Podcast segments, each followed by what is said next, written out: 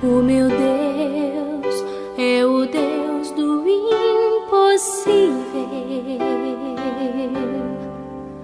Jeová Jireh, o grande El Shaddai. Bom dia, povo de Deus! Hoje é sexta-feira, semana tá terminando. É isso mesmo, mais uma semana terminando. Nós louvamos a Deus pelo privilégio de estarmos na presença dele em mais um dia. A palavra dele para nossa edificação nessa manhã encontra-se no livro do profeta Sofonias. Sofonias capítulo 3, versos 16 e 17.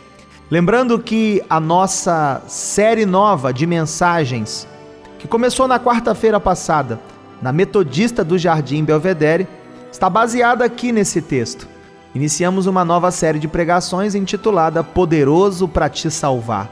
Ao longo de todo o mês de julho, às quartas-feiras, estaremos ministrando debaixo dessa inspiração.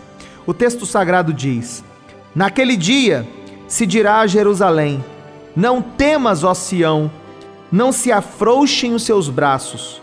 O Senhor, teu Deus, está no meio de ti, poderoso para salvar-te. Coloque no seu coração essa declaração: O Senhor está no meio de ti, poderoso para salvar-te. Temos vivido um tempo muito desafiador.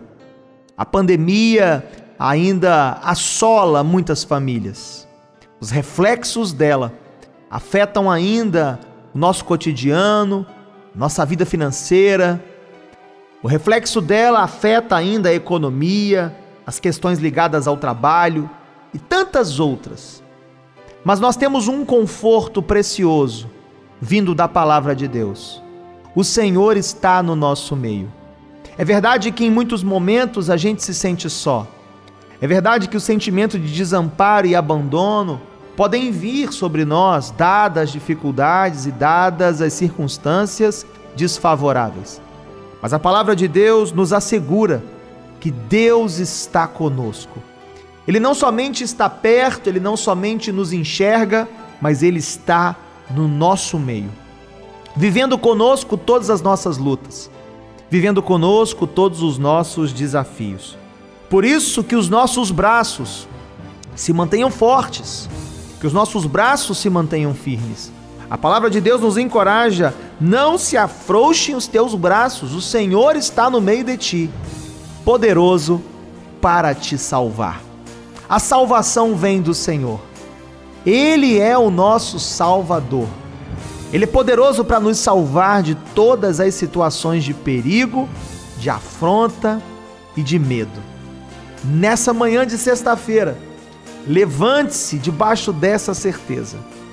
Os seus braços devem estar prontos para a luta, mas você tem também com você um Deus próximo que está no nosso meio que é poderoso para te salvar. Vamos orar? Vamos agradecer a Deus pela semana que tivemos. Vamos colocar essa sexta-feira aos cuidados dele e já apresentar-lhe o final de semana.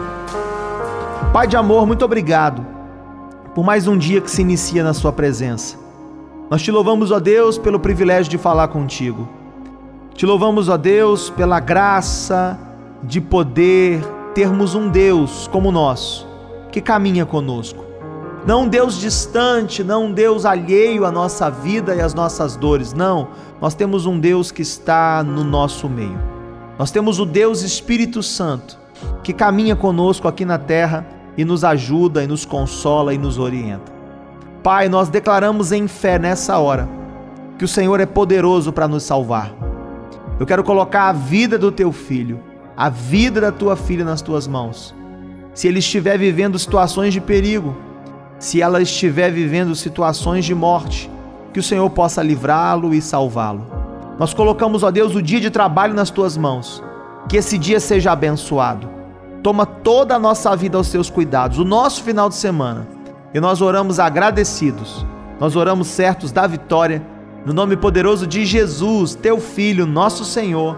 E aqueles que creem, onde quer que estejam, digam comigo nessa hora: Amém